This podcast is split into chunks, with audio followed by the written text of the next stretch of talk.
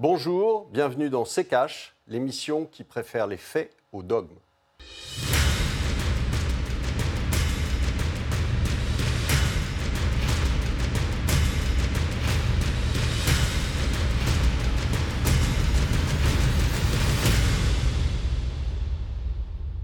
Bonjour, aujourd'hui nous allons vous parler d'une monnaie, d'une monnaie qui n'a jamais fonctionné, mais on va parler de son avenir. Bonjour Estelle. Bonjour Olivier, bonjour à tous, bienvenue dans ce nouvel épisode de C'est Cash. Alors vous l'avez dit Olivier, au sommaire aujourd'hui, euh, l'euro, notre monnaie, euh, fête cette année ses 20 ans d'existence. L'euro est la deuxième monnaie la plus utilisée au monde. Alors quel bilan dressé après deux décennies? C'est la question euh, auquel on va tenter de répondre aujourd'hui dans C'est Cash. Mais d'abord Olivier, un petit rappel. La création de l'euro date du 1er janvier 1999, adoptée par 11 pays pour les transactions financières. Les billets et les pièces sont ensuite arrivés dans notre porte-monnaie deux ans après, en 2002. Aujourd'hui, en 2019, la zone euro comprend 19 euh, pays membres. 340 millions de citoyens euh, utilisent euh, cette monnaie. Alors Olivier, pour commencer, quel bilan est-ce que l'on peut dresser de ces 20 ans d'existence? Écoutez, j'aimerais bien pouvoir dresser un bilan positif, mais euh, je vois que du négatif. C'est-à-dire qu'on nous avait dit, euh, quand euh, l'euro a commencé, que ça, allait nous apporter le bonheur et la prospérité.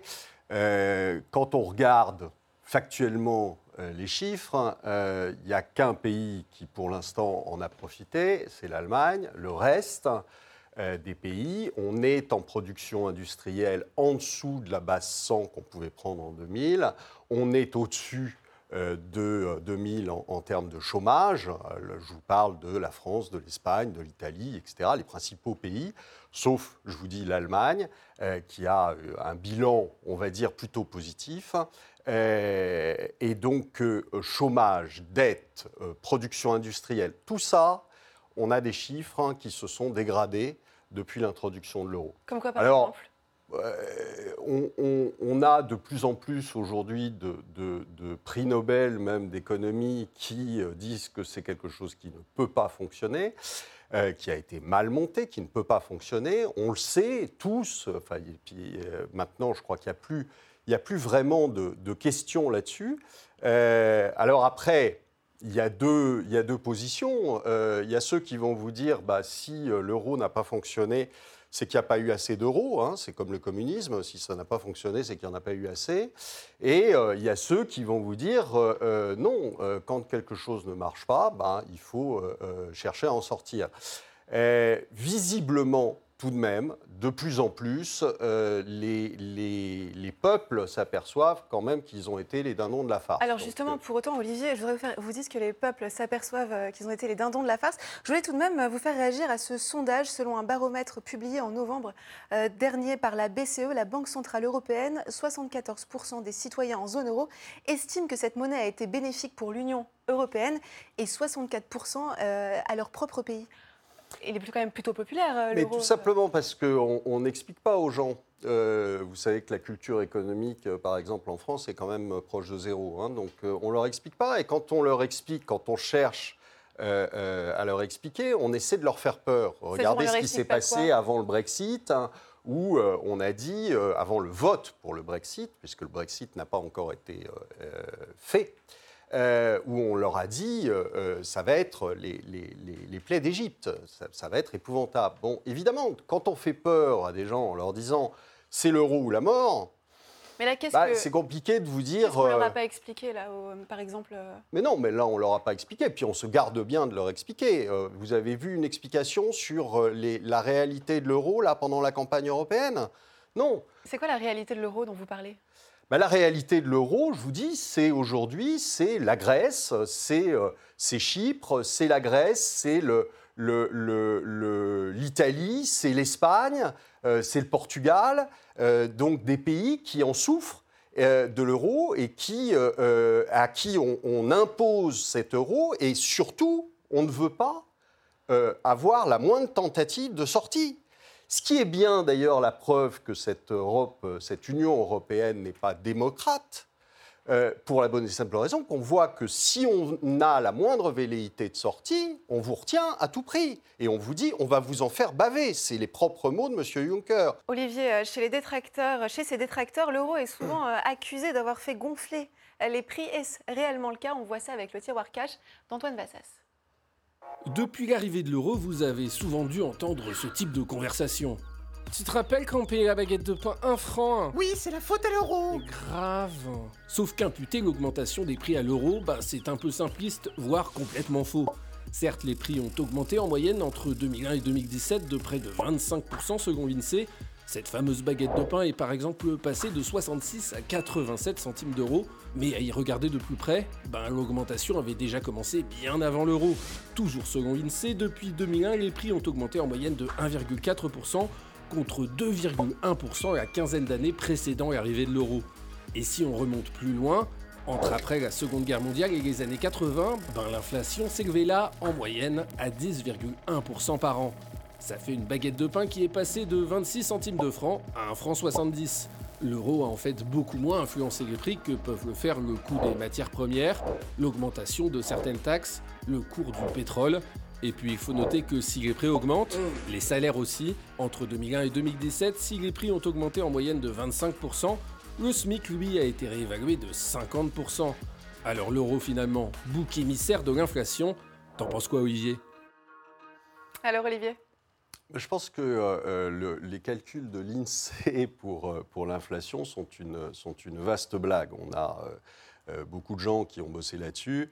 Il y a pas mal de choses qui permettent de minorer euh, l'inflation, si vous voulez, et de sortir une inflation à euh, un 6 ou 2, euh, qui n'est pas en, fait l'inflation réelle du coût de la vie. Alors, il y a plein de méthodes. Il y a le, progrès technique que vous incluez dans le, qui vous permet de ne pas avoir d'augmentation du prix alors qu'il y en a une, effectivement. Euh, et puis, vous avez tout un tas de choses euh, comme la substitution, c'est-à-dire qu'on vous dit, ah bah oui, le poisson, il a augmenté, donc vous mangez moins de poisson.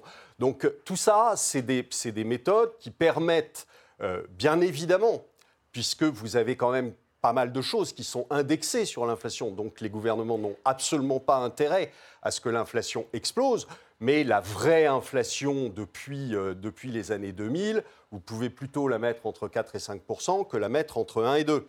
Donc, euh, euh, vous êtes en train de nous dire que les chiffres de l'INSEE ne euh, sont, pas fiables, en gros et Les chiffres de l'INSEE ne sont pas fiables. Mais les chiffres de l'INSEE ne sont pas fiables, vous retrouvez ça absolument dans tous les pays. Hein. Donc, c'est pas une, c'est simplement que il faut montrer quelque chose qui ne, ne, va, vous, permettre de ne pas augmenter certaines prestations qui sont liées euh, à l'inflation. Olivier, on va continuer de parler de l'euro. Aujourd'hui, nous recevons euh, Michel Aglietta, économiste et conseiller scientifique au Centre d'études prospectives et d'information internationale, CEPPPII. Bonjour euh, Michel Aglietta. Bonjour. Merci d'avoir accepté notre invitation. Bienvenue euh, sur ce plateau. Alors vous l'avez entendu précédemment, euh, le bilan d'Olivier sur les 20 ans d'existence de l'euro. Vous, selon vous, quel bilan peut-on tirer de ces deux décennies? Un bon bilan. Bilan positif, hein. notamment en, à, compte tenu du contexte dans lequel tout ça s'est produit.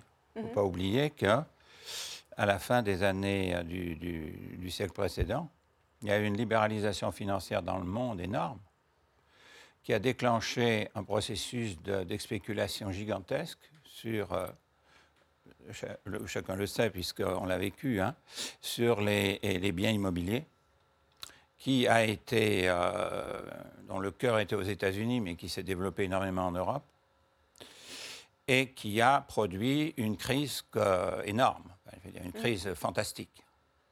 Cette crise a eu des effets évidemment euh, euh, extraordinaires. C'est-à-dire si nous n'avions pas eu l'euro à cette période, nous, nous, serions eu avec un éclatement extraordinaire des taux de change.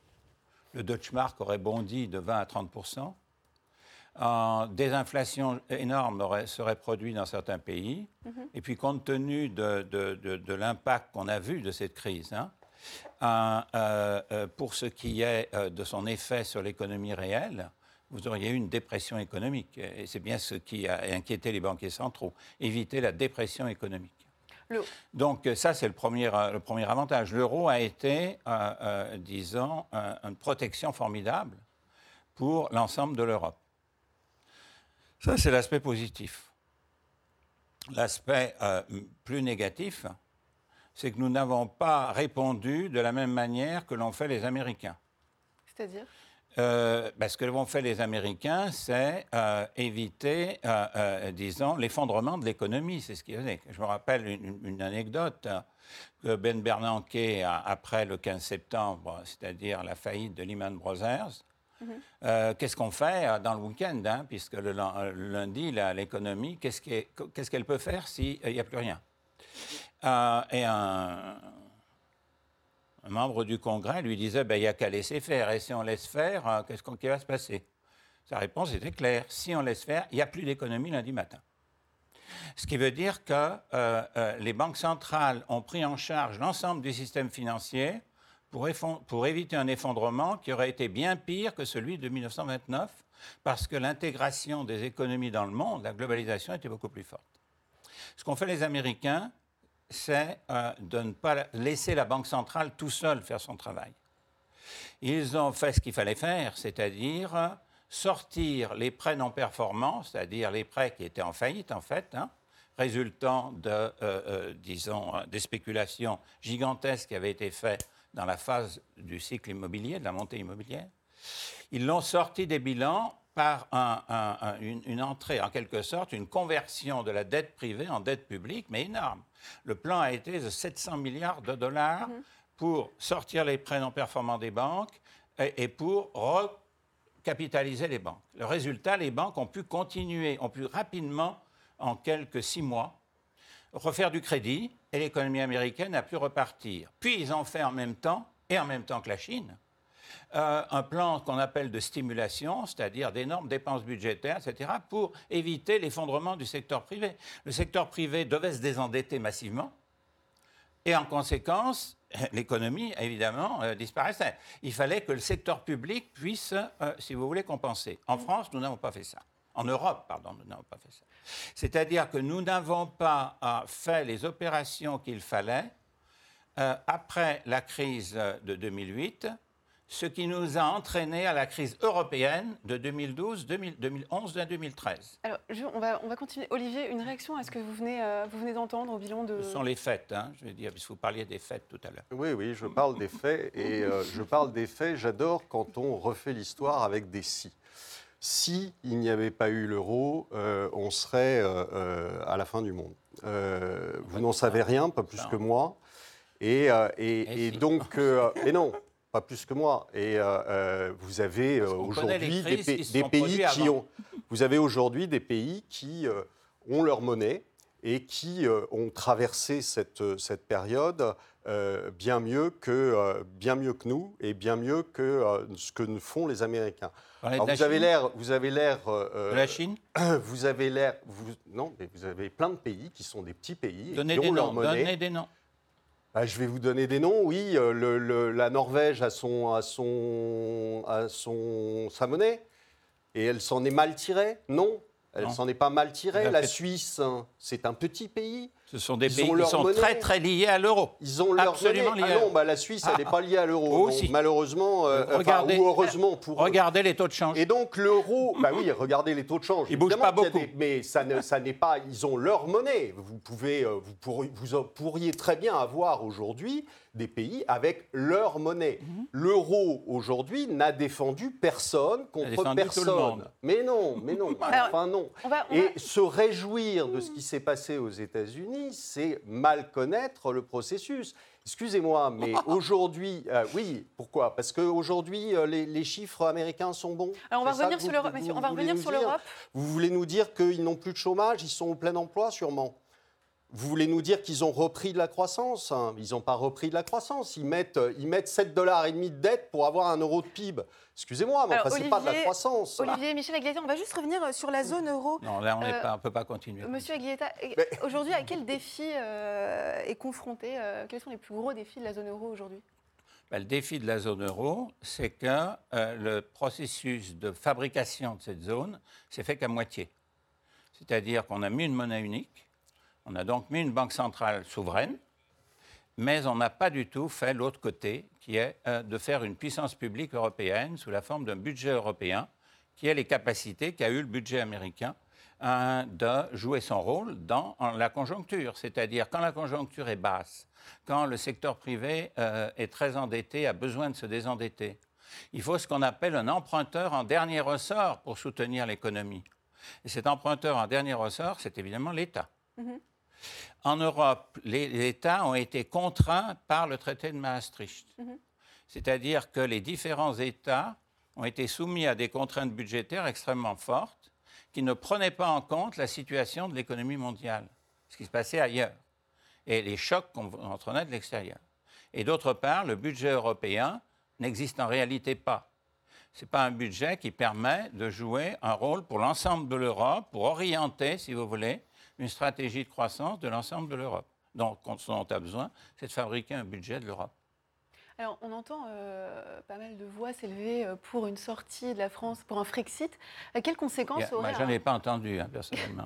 dans le milieu que je connais... Dans, le milieu que vous connaissez, hein, pour autant... n'ai jamais entendu ça. Pour autant, on entend, on entend parfois cette proposition. Et je ne l'ai pas entendu chez Marine Le Pen non plus. Hein. Elle veut absolument plus sortir de, de, la zone euro. Hein. Je signale. C'est un, euh, sujet de débat. Et quelles conséquences, on aurait une sortie de l'euro pour un pays comme la France? Bah, De faire éclater la zone euro, vu la taille de la France dans la, dans la zone euro, bien entendu. Hein? C'est-à-dire qu'on revient. Alors après, qu'est-ce qu'il faudrait faire? Refabriquer le passé. Parce qu'on ne peut pas rester en Europe, compte tenu de l'intensité des relations d'échange qui existent, de l'intégration extrêmement forte qui vient de 50 ans en, 60 ans même depuis le, euh, depuis le marché commun, nous ne pouvons pas euh, faire comme si nous étions des pays séparés les uns des autres. Il faudrait refabriquer un système monétaire européen mhm. qui est celui qui a été fait à partir de la fin des années 70 pour éviter justement les conséquences de la fameuse grande crise inflationniste des années 70. C'est-à-dire que vous auriez sinon une divergence absolument fantastique. Et donc il faudrait reconstruire quelque chose qui euh, si vous voulez, resimulerait en tout cas une intégration suffisamment forte des taux de change pour éviter que euh, les économies ne puissent plus fonctionner. Quand vous avez des économies dans lesquelles, euh, le, alors effectivement, on peut faire des choses, on peut faire des choses comme un système monétaire européen. C'est-à-dire, ce que fait le Danemark, c'est mhm. exactement suivre l'euro. Ce que, encore une fois, ce que fait la Suisse, c'est d'être extrêmement proche de l'euro. Les taux de change, ils sont à très peu près. Mais ça suppose évidemment des actions extrêmement fortes. Et si le faire au niveau d'un système dans son ensemble, c'est beaucoup plus difficile que le faire au niveau d'un petit pays qui suit un grand pays. Pas pareil. Parce que le petit pays a la boussole qui est la monnaie du grand pays. Euh, euh, le Canada fait la même chose avec les États-Unis, si vous voulez.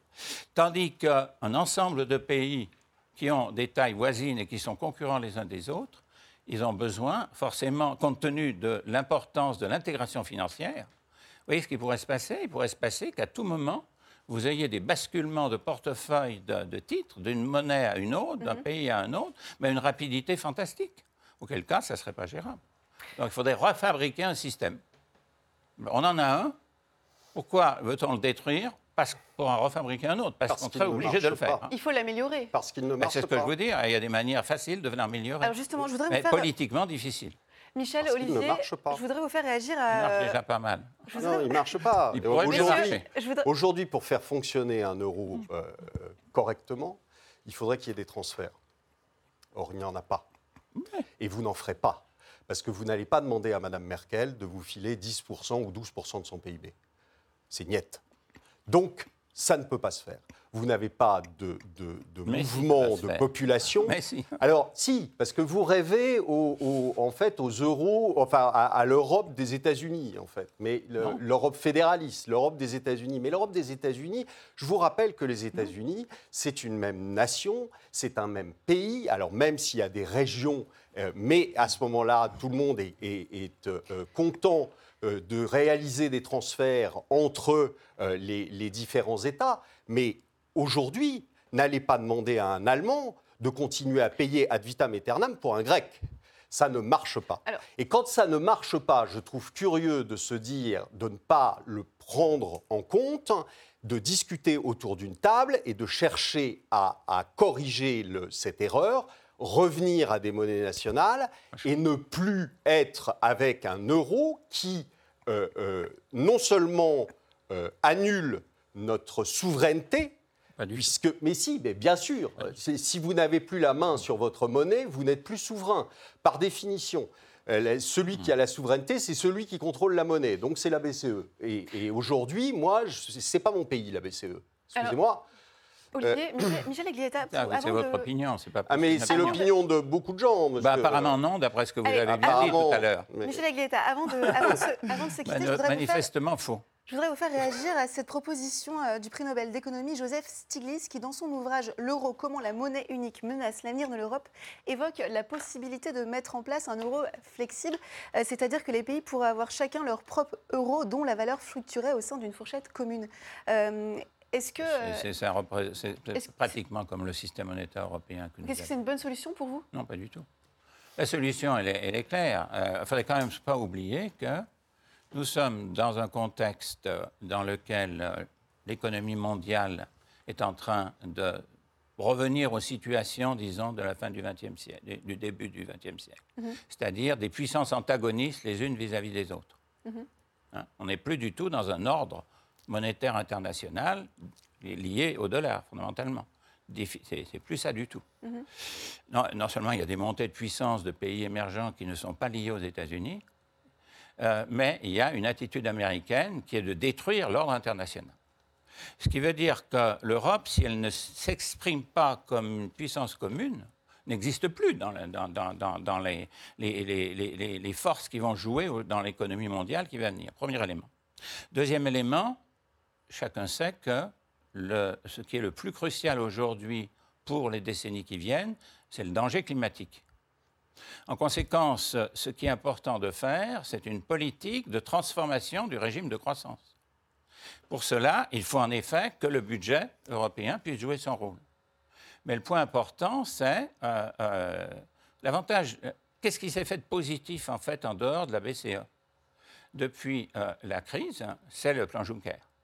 Parce que le plan Juncker a été le seul à faire partir des investissements qui ne se faisaient pas autrement.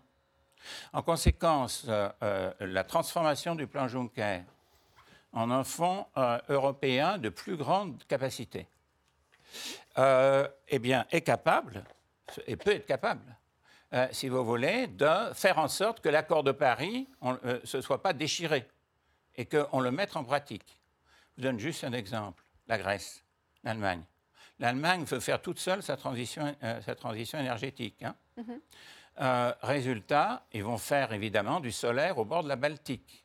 Il est évidemment préférable de faire du solaire en Grèce et, de transporter l'électricité dans toute l'Europe.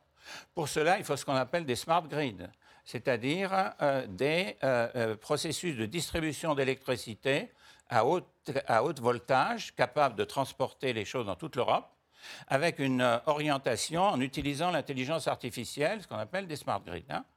Eh bien, voilà, voilà une transformation du processus de croissance qui euh, met ensemble les pays mhm. européens pour des raisons structurelles profondes, économie bas carbone, et qui en même temps, hein, si vous voulez, résout le problème de euh, euh, faire en sorte qu'au lieu d'avoir une divergence entre eux, on a une convergence. Pour avoir une convergence, il faut de l'investissement productif et il faut penser un régime de croissance. C'est ça qui manque. Bah, L'Allemagne vient d'annoncer qu'elle annulait ses programmes éoliens et euh, solaires. Eh ben, merci beaucoup, ah, messieurs. C'est la, la, destruction de la planète, c'est autre chose. Si on veut la destruction de la planète, bien. Ouais, c'est pas moi Allez, qui on va refermer cette euh, partie d'émission. C'est le gouvernement merci allemand. Beaucoup. Merci beaucoup pour ce débat animé. Merci d'être venu sur ce plateau, euh, Michel Aglietta. Mm-hmm. Je rappelle que vous êtes économiste et conseiller au Centre d'études prospectives et d'information internationale. Merci. On passe à l'actu de la semaine. Euh, Olivier Gérald Darmanin l'a annoncé dans le Parisien du 8 mai. Près de 95% des contribuables assujettis à l'impôt sur le revenu bénéficieront d'une baisse d'impôt l'an prochain pour un montant moyen de 300 euros par foyer. C'est ce qu'a promis euh, le ministre des Comptes publics. Alors, bonne nouvelle pour le pouvoir d'achat ou illusion, puisqu'il va bien falloir compenser euh, cette perte quelque part? Ben, blague, comme, tout ce que dit en ce moment ce, gouvernement. Donc, euh, il faut, quand même bien comprendre qu'on est face, en 2019, on est face à un ralentissement, voire une récession, mais un ralentissement fort dans quasiment toutes les zones. Et, donc, ça veut dire quoi? C'est que les, les rentrées vont être inférieures à celles qui étaient attendues. Donc le déficit va être supérieur à celui qui était attendu. Et donc ne croyez pas, quand on vous donne d'une main euh, quelque chose, on va vous le reprendre d'une autre façon. Alors je ne sais pas quelle est l'autre façon, je ne sais pas si ça sera par l'intermédiaire de taxes, par l'intermédiaire mhm. d'autres choses. Mais croyez-moi, vos 300 euros, ils vous les piqueront d'une manière ou d'une autre. Merci euh, Olivier. Voici euh, venu le moment du débrief des commentaires. Notre précédent numéro de sécage portait sur les technologies et leur influence sur notre économie. Vous avez été nombreux à commenter. Olivier, parmi les commentaires sélectionnés, celui de Rémi 2000, le plus grand fléau, et celui de la domestication de l'homme par l'homme. C'est exactement ce qui se passe avec cette société de la consommation généralisée des algorithmes de marketing. Et ça n'ira certainement pas en s'arrangeant avec l'intelligence artificielle.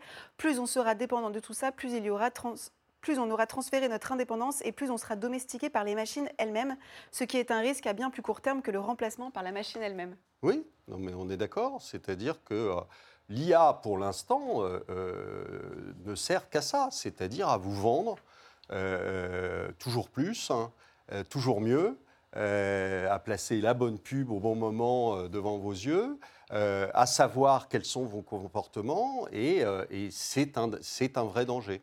Alors on passe euh, au commentaire de Jebel. Pourquoi il n'y a pas d'IA française? Est-ce qu'il y a de l'IA française d'ailleurs? Il y a de l'IA française, mais euh, bah, comme d'habitude, si vous voulez, on est à la traîne parce que euh, qu'on n'a pas de sous, tout simplement.